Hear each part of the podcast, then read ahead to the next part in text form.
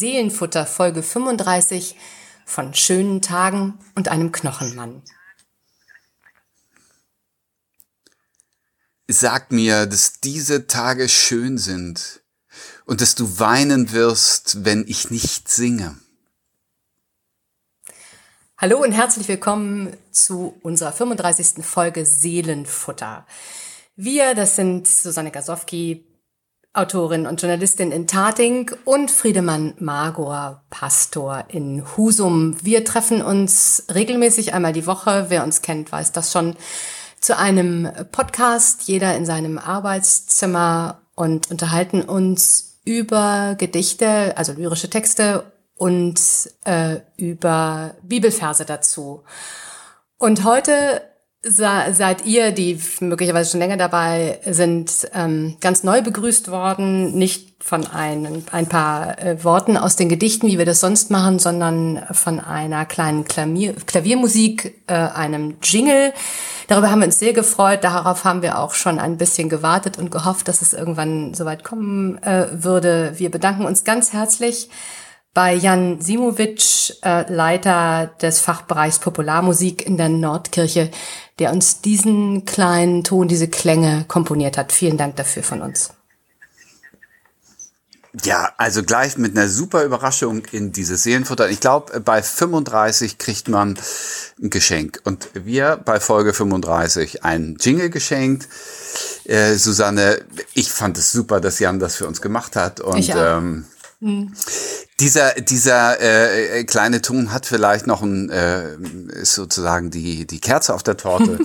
denn wir haben ein bisschen gefeiert äh, in der vergangenen Woche, äh, Susanne, denn ähm, wir freuen uns riesig über einen Radiopreis. Die Hörmöwe 2020 äh, ist zu uns geflogen und äh, das Seelenfutter ist Preisträger bei dem äh, Radiopreis der Bürgermedien äh, von Schleswig-Holstein und Hamburg. Ja, war eine tolle Sache.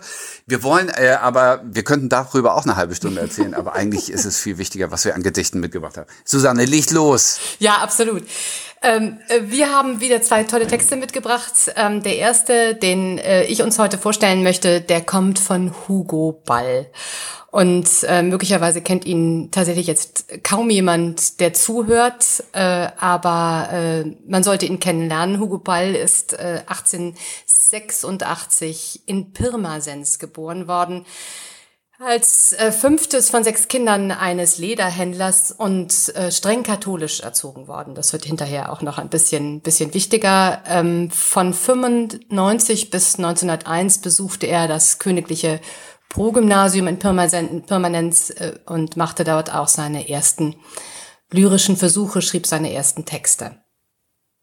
Nach der Schule dann begann er eine Lehre in der Lederhandlung seines Vaters, ähm, brach die aber relativ schnell dann aus gesundheitlichen Gründen wieder ab, schrieb oder schreibt weiter und ging wieder zur Schule. 1906 legte er sein Abitur ab und studierte dann ungefähr vier Jahre an der Philosophischen Fakultät in München und Heidelberg und hat sich ganz intensiv in dieser Zeit mit Friedrich Nietzsche beschäftigt. Äh, den haben wir ja auch schon kennengelernt hier in unserem Seelenfutter. Ähm, nach seinem Studium, auch das hat er dann abgebrochen, 1910, ähm, zog es ihn zum Theater. Das hat ihn äh, fasziniert. Er besuchte die Schauspielschule des Deutschen Theaters in Berlin, hat dann in Plauen am Stadttheater selber gespielt und 1911 ist er nach München gegangen. Und zeitgleich erschien sein allererstes Drama Die Nase des Michelangelo. Dann brach der Erste Weltkrieg aus, äh, er konnte nicht weiter schreiben und ging dann von München nach Berlin, wird nicht eingezogen, sondern Redakteur der Wochenzeitschrift Zeit im Bild und ähm, veranstaltet literarische Abende und versucht ähm, sich sozusagen ähm, literarisch, künstlerisch auch äh, mit dieser Zeit äh, und diesen ähm, ja, diesen Militarismus, der dann aufzieht, in Deutschland auseinanderzusetzen, ähm, was ihm überhaupt nicht gefällt. Und 1915 emigrierte deshalb mit Emmy Hennings, seiner späteren Frau, in die Schweiz. Die beiden ähm, mittellos äh, und ohne Einkommen finden Gott sei Dank oder relativ schnell dann ein Engagement beim Varieté-Ensemble Maxim, ähm, gründen kurz darauf selber ein Ensemble und eröffnen am 5. Februar 1916 in Zürich die Künstlerkneipe Voltaire, später Cabaret Voltaire. Und vielleicht gibt's jetzt die, die ein oder den anderen, die so ein bisschen ahnen, in welche Richtung es geht. Ähm, Hugo Ball und Emmy Hennings wollen ein literarisches Kabarett veranstalten. Und im Mai 1916 gibt Hugo Ball das Programmheft Cabaret Voltaire heraus.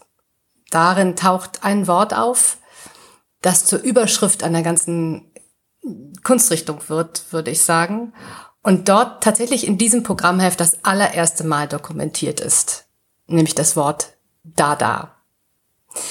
Die große Dada-Bewegung in den großen Städten wie Berlin, Berlin, Paris, Köln und Hannover haben genau dort ihren Anfang gefunden, im Cabaret Voltaire in Zürich. Hugo Ball hat eine ganze Gruppe Künstler um sich geschart, Bildhauer, Maler, Schriftsteller, Hans Arp, Tristan Zara, Marcel Janko, ich weiß nicht, ob es dem der einen oder dem anderen das auch was sagt.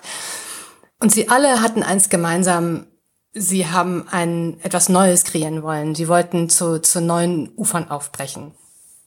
Und ähm, Hugo Ball und auch natürlich seine Künstlerfreunde, gerade die Maler, taten das mit fragmentierten Bildern und Hugo Ball mit absurden äh, Versen und wendete sich da eben gegen den Militarismus des, des Ersten Weltkriegs und die Gräueltaten und diese Art von, von Disziplin und Unterwerfung. Ähm, Im Juni 1916 trägt Hugo Ball in eben diesem Cabaret Voltaire das erste Lautgedicht vor. Sagt ihr das was, ähm, Friedemann? Lautgedichte? Ja. Ja, ja. Genau. Ja. ja, ja, ja. Die ersten beiden Verse gebe ich mal hier als Kostprobe, nur damit man überhaupt mal eine Idee hat, was sowas sein könnte. Ähm, also Hugo Ball steht dort verkleidet im Cabaret Voltaire und skandiert Gacci Beri Bimba Glandridi Lauli Lonni Kadori. Verse ohne Worte hat er das genannt und damit eine ganz eigene Lyrikgattung äh, erfunden. Die vorgetragene und, und ja. doch bin ich ganz froh, äh, äh, Susanne, dass das äh, Gedicht, das du mitbringst, dann äh, ganz bisschen ging. keine Sorge, genau, ganz keine Sorge. Ich habe kein Lautgedicht mitgebracht. Abs nein, nein, keine Sorge, genau. Aber vielleicht noch ganz kurz hm. zu ihm. Ähm, es ist nämlich wirklich spannend, was er macht. Er hat dann die ganzen Gedichte ähm, zusammengetragen und gesammelt in, in Zeitschriften, hat eine Dada-Galerie ge äh, gegründet, ist zwischendurch wirklich ähm, erschöpft, äh, dann wieder ähm, von dem Dadaismus zurückgewichen hat äh, in Bern bei der Freien Zeitung gearbeitet, ähm, äh, als die Zeitung eingestellt wurde, wieder nach Deutschland zurückgegangen, dann wieder in die Schweiz emigriert nach wenigen äh, ähm, Monaten, weil er es in Deutschland dann doch nicht ausgehalten hat. Und dann lernte er 1920 Hermann Hesse kennen. Und die beiden haben eine tiefe und feste Freundschaft entwickelt.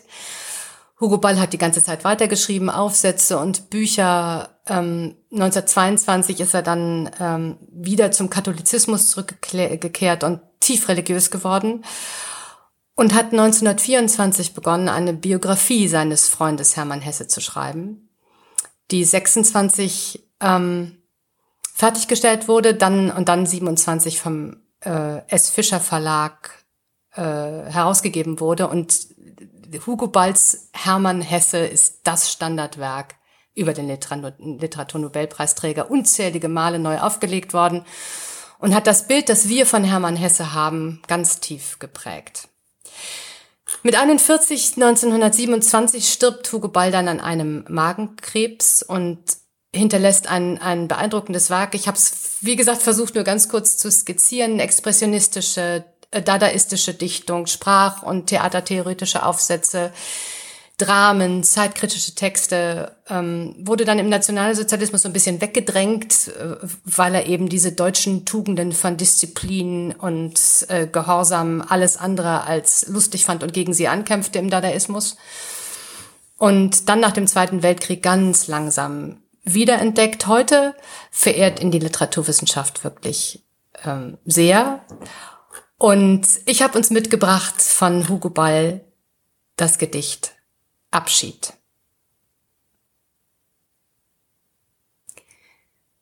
Sag mir, dass du dich im Föhnwind sehnst und dass du trauern würdest, wenn ich ginge. Sag mir, dass diese Tage schön sind und dass du weinen wirst, wenn ich nicht singe. Sag mir, dass du dem Leben gut bist. Sag meiner Stimme, dass sie nie verwehe und dass du heiter und voll frohen Mut bist, auch wenn ich lange Zeit dich nicht mehr sehe.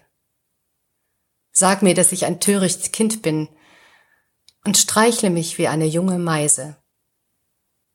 Sag mir, dass ich zu dir zurückfind, auch wenn die Nächte dunkel sind, durch die ich reise. Hugo Ball. Ah, Susanne, was für ein, ein, ein schönes Gedicht, für eine Sehnsucht, die da drin schwingt. Äh, welcher, welcher Tonfall des Gedichts hat dich besonders angesprochen? Ich, es ist diese, dieses, diese Rhythmik, die da, die da mitschwingt. Ähm, äh, die fand ich so wunderschön äh, und ja, dieses, dieses leise, ich will es gar nicht flehen nennen, aber dieser, dieser Wunsch und diese Zwiesprache mit, mit, mit jemandem fand ich so wunderschön daran. Ähm, und man merkt, dass, dass ihm nicht wohl ist, dabei Abschied zu nehmen von was auch immer und von wem auch immer. Und ähm, dass er, dass er sich dann doch noch Dinge erhofft, äh, so ein bisschen beruhigt werden möchte, etwas, vielleicht etwas aufgeregt ist vor dem, was, was kommen mag. Ähm, aber das in wunderschöne, wunderschöne, sehr, sehr rhythmische äh, Worte und Verse und Strophen kleidet. Hm. Großartige Sprache finde ich, wie, ja. wie, wie diese ähm, Verse fließen ähm, und die und ich, ich finde die Farbe, das ist ein, ein sehr warmes Gedicht, mhm. also obwohl dieser äh, diese Melancholie, diese Abschiedsmelancholie drin liegt, also ganz äh, freundlich zurückschauend und ähm, irgendwie so ein, ein neugieriger Blick, was kommt jetzt? Also ja, ja, und das ist, er hat so, es sind ja, ähm, es sind drei Strophen und die zweite, die ist, die finde ich auch so wunderschön. Sag mir, dass du dem Leben gut bist und dass du heiter und voll frohen Mut bist. Also dieses, dieses ähm, sich kümmern auch noch um den anderen, ja.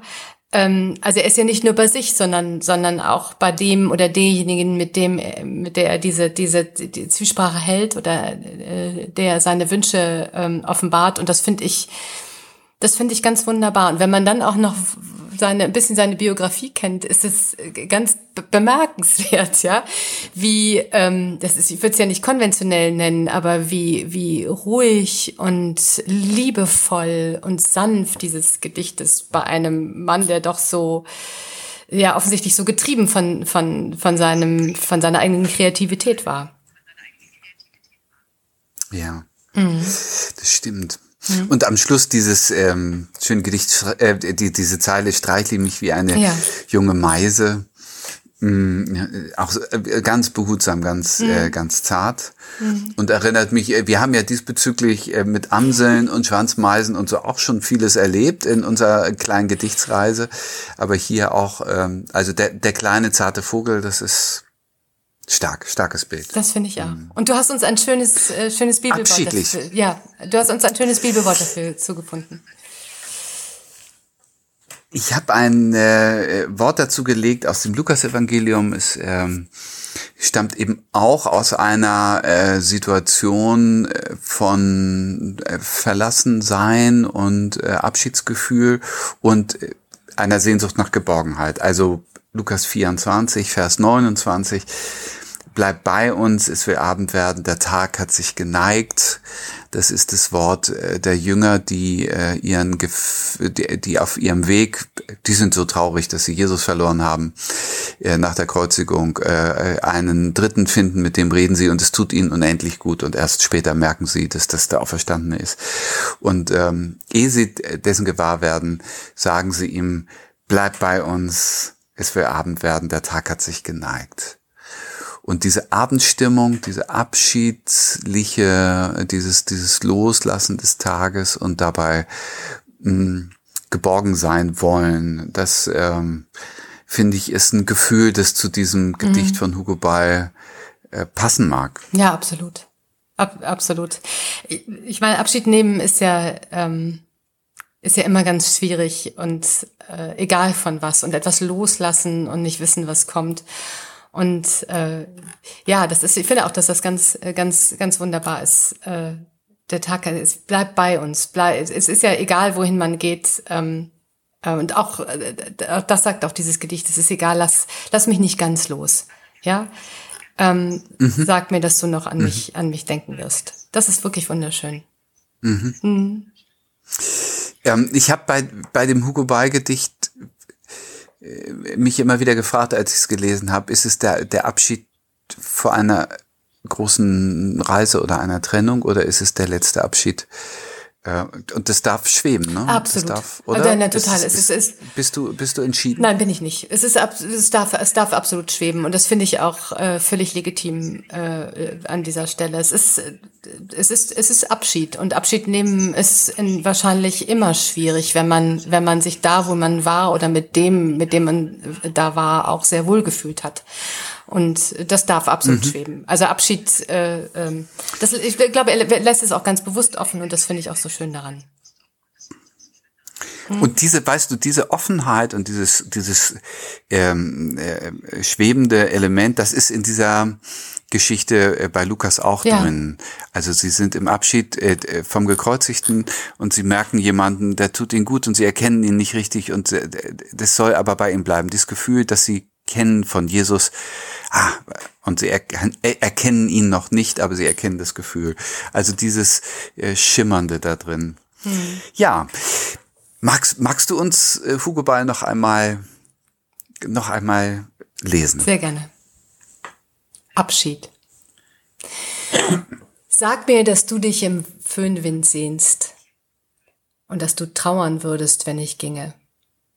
Sag mir, dass diese Tage schön sind und dass du weinen wirst, wenn ich nicht singe.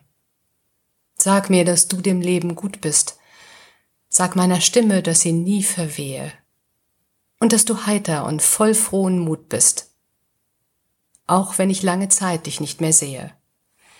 Sag mir, dass ich ein töricht Kind bin und streichel mich wie eine junge Meise. Sag mir, dass ich zu dir zurückfind, auch wenn die Nächte dunkel sind, durch die ich reise. Ja, schön. Ich mag den Text sehr. Ah, wunder, wunder, wunder, wunderbar. Ein, ähm, ein echtes Seelenfuttergeschenk heute von dir. Und dazu stelle mhm. ich ein zweites Gedicht. Das ist ähm, mein ganzen Zacken. Äh, das kommt von Matthias Claudius und dieser abschiedliche äh, Gedanke, der wird da vielleicht noch mal enger geführt. Ich will ein bisschen was erzählen zu Matthias Claudius, den viele kennen. Wandsbecker Bote ist so ähm, ja, ein Stichwort zu ihm und er hat der Menschheit geschenkt, der Mond ist aufgegangen. Und schon deswegen ist er ja irgendwie unsterblich, finde ich. Äh, mhm. Großartiger äh, äh, Dichter und, äh, und Journalist, auch ein Kollege von dir. Geboren im August 1740 in Rheinfeld im, im Stormann und äh, verstorben im Januar 1815 in Hamburg. Also man kann denken, nicht weit gebracht. Ähm, aber dahin, da drin entspannt sich ein großer Lebensbogen. Natürlich ein Pastorenkind. Äh, die Familie des Vaters ist eine äh, Pastorenfamilie mit vielen Generationen äh, Theologie aus Lügum Kloster hier in Nordfriesland und die Mutter kommt aus Flensburg. Äh, ihre Familie hat dann Verwandtschaft oder über seine über die Linie der Mutter eine Verwandtschaftslinie zu Theodor Storm und äh, Johannes Brahms. Ähm, der äh, nordische Name Klausen, den die Familie hatte, der wurde dann latinisiert in Claudius. Er ist in einem ganz behüteten Elternhaus groß geworden. Äh, wenn man schreiben darf, äh, er ist in ein fröhliches Gottvertrauen hineingewachsen, dann ist das sehr besonders. Und wir haben, Susanne, von manchen Lyrikern gelebt, die aus dem Pastorenhaus kommen, denen es so ganz anders ging. Ich mhm. denke an Gottfried Benn und Friedrich ja. Nietzsche und, und, und. Bei ihm also irgendwie eine, äh, gut gehalten. Und das ist wichtig, weil das Leben natürlich nicht ohne Brüche ist. Ich nenne mal ein Lebensjahr, nämlich als er elf war. Da stirbt die zweijährige Schwester Schwester Lucia Magdalena. Wenige Tage später der Bruder Lorenz, der war fünf. Und zwei Monate später sein Halbbruder Friedrich. Äh, alles in kürzester Zeit. Hm. der Tod ist, äh, den er dann später Freund Hein nennt, ein, ein Gefährte seines Lebens gewesen und ich sage das deswegen, weil das Gedicht vom Tod handelt. Umso mehr liebte er das Leben. Äh, in die Lateinschule gegangen mit 15 nach der Konfirmation in Plön, äh, nach Jena zum Theologiestudium. Das war nicht seins. Rechtswissenschaft gelernt, das war nicht seins. Dann hat er angefangen, Erzählungen zu schreiben und Lieder. Und dort in Jena stirbt sein Bruder Josias. Der ist mit ihm sowohl auf die Schule als auch ins Studium gegangen. Als ähm, äh, Matthias Claudius selbst sehr krank wurde, an Pocken erkrankte, hat ihn der Bruder gepflegt, hat sich dabei angesteckt und ist dann oh verstorben. Oh die erste veröffentlichte Schrift von Matthias Claudius ist die Trauerrede auf seinen Bruder, die er mit 20 am Grab gehalten hat. Kommt dann wieder in das Elternhaus zurück, hat ein äh, ein, ein Berufsweg, der ist nicht einfach. Ähm, äh, als als Sekretär seines Grafen auch mal in Kopenhagen gewesen, hat da Klopstock kennengelernt, interessante Leute in Kopenhagen, interessante Leute in Hamburg später, Lessing und Herder. 1771 wird er Redakteur im Wandsbecker Boten. Also, das ist eine Tageszeitschrift, die viermal, Tageszeitung viermal in der Woche rauskommt. Und er hat sozusagen das Feuilleton, würde man heute sagen, äh, sehr erfolgreich geprägt über mehrere Jahre. Trotzdem, die Zeitschrift selbst ist finanziell nicht erfolgreich, wird nach paar Jahren wieder eingestellt. 1772 heiratet er ähm, Anna Rebecca Behn und die beiden haben ein, ich glaube, eine sehr glückliche Zeit. Zwölf Kinder. Das erste stirbt kurz nach der Geburt. Man denkt furchtbar, aber die anderen bleiben ihnen erhalten und sind Lebensmittelpunkt. Es gibt in Wandsbek auf dem Markt eine Skulptur, die ähm, Matthias Claudius darstellt bei dem äh, traditionellen Freudensprung. Also es wird ein Kind geboren, dann springt Papa über ein älteres Kind rüber. rüber. Das ist ja sehr süß. So. Und, äh, und wie wichtig ihm seine Kinder gewesen sind, seines Lebens, das ist, glaube ich, in der Zeit für einen, äh, für einen Familienvater besonders und besonders schön. Mhm. Er ist immer klamm gewesen, bis 1785 er so eine Art bedingungsloses Grundeinkommen bekommen hat, also Ehrensold des dänischen Kronprinzen Friedrich. Dann ging's irgendwie. Er hat die ganze Zeit geschrieben, fleißig. Später auch Wandsbecker Bote, obwohl es Zeitschrift nicht gibt, an dem Titel blieb er fest oder äh, hielt er fest oder unter dem Pseudonym Asmus. Theologisch eher konservativ gegen die Aufklärungsbewegung, äh, wo ich so gestutzt habe und gedacht, Aufklärung ist eine feine Sache, mhm. aber es hat, bringt so einen rationalistischen Zug rein in das Denken und in den Glauben und er ist eben der Poet. Mhm. Der sagt, äh, seht ihr den Mond nur sehen, er ist nur halb zu sehen, ist doch rund und schön. Das ist sozusagen rationalistisch, aber so sind so manche Sachen, die wir getrost belachen. Äh, und in der poetischen Schwingung kriegt es eben einen, tiefer, einen tieferen Blick. Ähm, Lebensende 1813 flieht er aus Hamburg, äh, äh, Franzosenzeit. Ähm, das wird für ihn gefährlich. Und die letzten Monate lebt er im, Tochter seiner, im Haus seiner ältesten Tochter und des Schwiegersohnes Friedrich Christoph Pertes, der den gleichnamigen Verlag gegründet hat, äh, den wir heute kennen, Klett Pertes Verlag.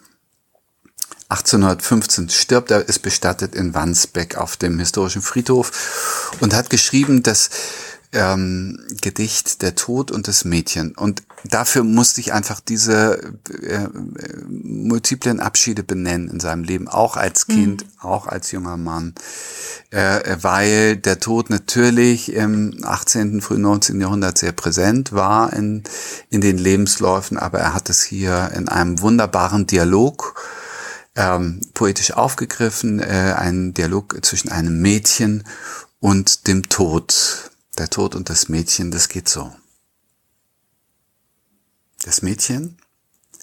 Vorüber, ach vorüber, geh, wilder Knochenmann, ich bin noch jung, geh, lieber, und rühre mich nicht an. Der Tod?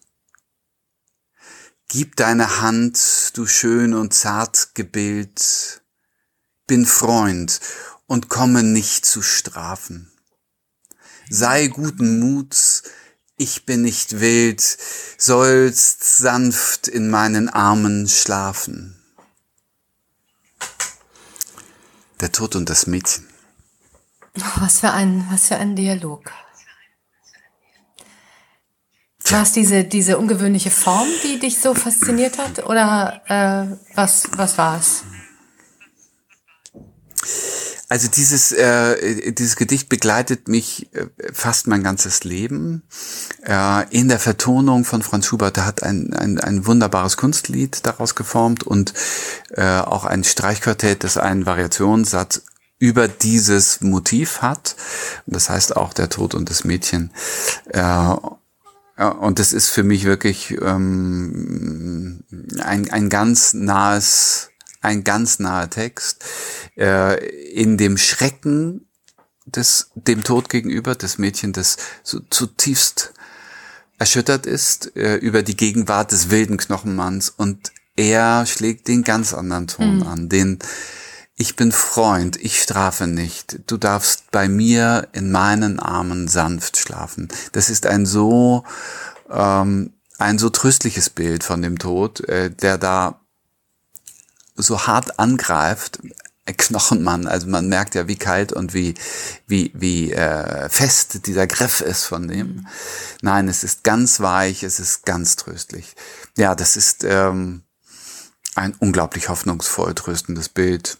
Für mich in diesen Tagen äh, Abschied, Ewigkeitssonntag, Gedenken, wer so alles gegangen ist. Das mag ich gern hören. Mhm. Ja, das passt gut. Ähm, ich was ich gedacht habe, ähm, ist, also ich, als ich das jetzt las, wir schicken uns die Gedichte ja immer und sprechen jetzt sozusagen darüber. Ähm, als ich es las, habe ich gedacht, ähm, greift das bei ihr? Also was ist das für ein für eine Idee? Äh, bin Freund und komme, komme nicht zu strafen verfängt das bei ihr, die so viel Angst hat? Also das, das war das, was ich, was ich mich gefragt habe, weil ähm, es ja so so so nachvollziehbar ist, dass sie, die offensichtlich noch so jung ist, ähm, Angst hat und Angst spürt und und nicht gehen möchte und äh, ja, er macht ihr Mut äh, und verspricht ihr, dass sie sanft in seinen Armen schlafen soll. Aber es gibt ja keine, keinen kein Schluss, keine Replik. Ja, also es ist, äh, das lässt es, lässt es durchaus ja, über, das ja? Also wenn man in der, in der Position ich, des Mädchens ist, ich wäre, ich wäre skeptisch. Ja, hm? Äh, ich, ich verstehe das. Ich glaube, ähm, also es, es würde den Unterschied machen. Lass uns mal ausprobieren. Diese beiden Strophen wären vertauscht. Ja, wären sie. Also ja. erst spricht der Tod äh, ich bin Freund, äh, hab keine Angst. Und dann sagt das Mädchen, rühr mich ja. nicht an. Ja, das wäre anders. Mhm. Also in der in der anderen Position äh, bliebe ich äh, verstört zurück und merkte, es verfängt nicht. Und so aber, weil, weil der Ausklang dieser tröstlich versöhnliche ist, möchte ich schon sagen, Matthias Claudius will, dass, äh, dass das gehört ja. wurde. Ja, ja, das denke ich auch. Äh, äh, absolut, das denke ich auch. Es ist nur von dem auch von dem mhm. Mädchen, also dass es mhm. angekommen ist, mhm. äh, auch auch wenn es jetzt nicht pädagogisch aufgelöst ist. Und ja, sie entspannte sich und sagte, jetzt komme ich zu dir. Nein, nein, nein, aber äh, der ja, ja. Äh, die Schwingung, die die die verbleibt, äh, lässt Was, was ich eigentlich Frage. nur damit sagen wollte, ist, man spürt diese Polarität so so so klar. Ja, man spürt hier die Angst ja. und man spürt hier denjenigen, der der der beruhigen möchte und äh, trotzdem ist es so nachvollziehbar. Also die, die Angst vor dem Tod ist ja absolut real. Und es wird niemanden geben, der sie, wenn er sich tatsächlich ganz ehrlich gegen äh, äh, äh, zu sich selber ist, nicht, nicht selbst verspürt.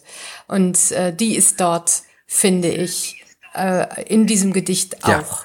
Die steckt da tief drin und wahrscheinlich auch jetzt äh, mit seiner Biografie sozusagen nochmal im Kopf äh, hat sie natürlich auch ganz viel mit ihm zu tun. Er wird die, jede Art von Schrecken des Todes gespürt haben.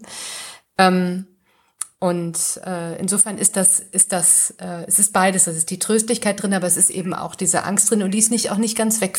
So, so empfinde ich das zumindest. Nein, mhm. die, die, mhm. die ist auch nicht wegzuquatschen, ja, finde ich. Find ich die, die, dürfen wir auch nicht äh, äh, kleinreden. Und doch ist die, die These von Matthias Claudius oder die, die Setzung dieses Gedichts, und wenn er dann kommt, äh, wird es ganz anders sein, als ja. du denkst. Und, äh, und, ja. äh, und es gibt dann ein Gefühls, Umschwung in das, in einen Freund. Ja, ja das ist das, was wir uns alle wünschen. Ja. Mhm.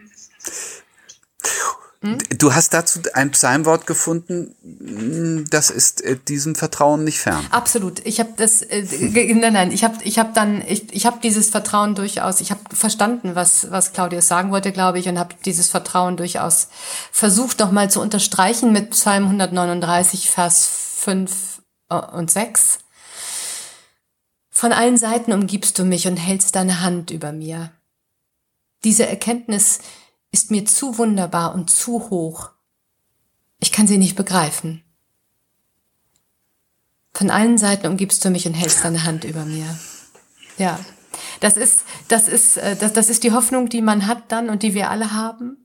Ähm, und doch ist es so, dass, ähm, dass es manchmal, manchmal ein bisschen zu viel ist, um es wirklich verstehen zu können. Ja. Mhm. Und das geht doch gleichzeitig. Das geht auch Susanne, gleichzeitig. Dass ja. ich sage, äh, also richtig kapieren kann ich es nicht und trotzdem äh, ist Vertrauen mhm, da. Absolut. Das geht. Und oder Vertrauen ist gerade das, was was hält, äh, wenn ich es mit dem Kopf nicht ganz geschafft habe. Äh, mhm. so. Magst du Matthias? Schön, ja. ich finde, das ist äh, ja ist toll. Magst du Matthias das, Claudius noch einmal das reden? gehört zusammen. Ja, noch einmal lesen? Ja, das mache ich. Matthias Claudius, der Tod und das Mädchen. Vorüber, ach vorüber, geh, wilder Knochenmann, ich bin noch jung, geh, lieber, und rühre mich nicht an.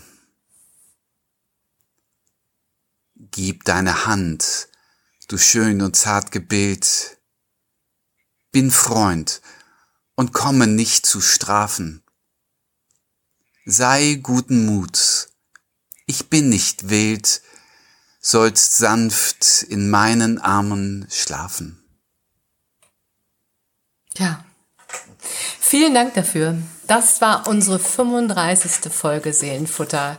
Unglaublich. Mit einem schönen Jingle am Anfang und einem kleinen Preis in der Hand. Wir freuen uns sehr. Ja, auf die genau. nächsten 35 möchte man da sagen. Also, es ist vielleicht ein bisschen verwegen, aber nächste Woche wollen wir weitermachen. Unbedingt. Und ich freue mich drauf. Vielen Dank, Susanne, für das schöne, für das schöne Seelenfutter heute und euch allen viele Grüße in die Welt. Wer uns schreiben will, seelenfutter at kirche-husum.de, dann kommt's bei uns an und wir antworten gerne. Sehr gerne. Bis dann. Tschüss. Tschüss.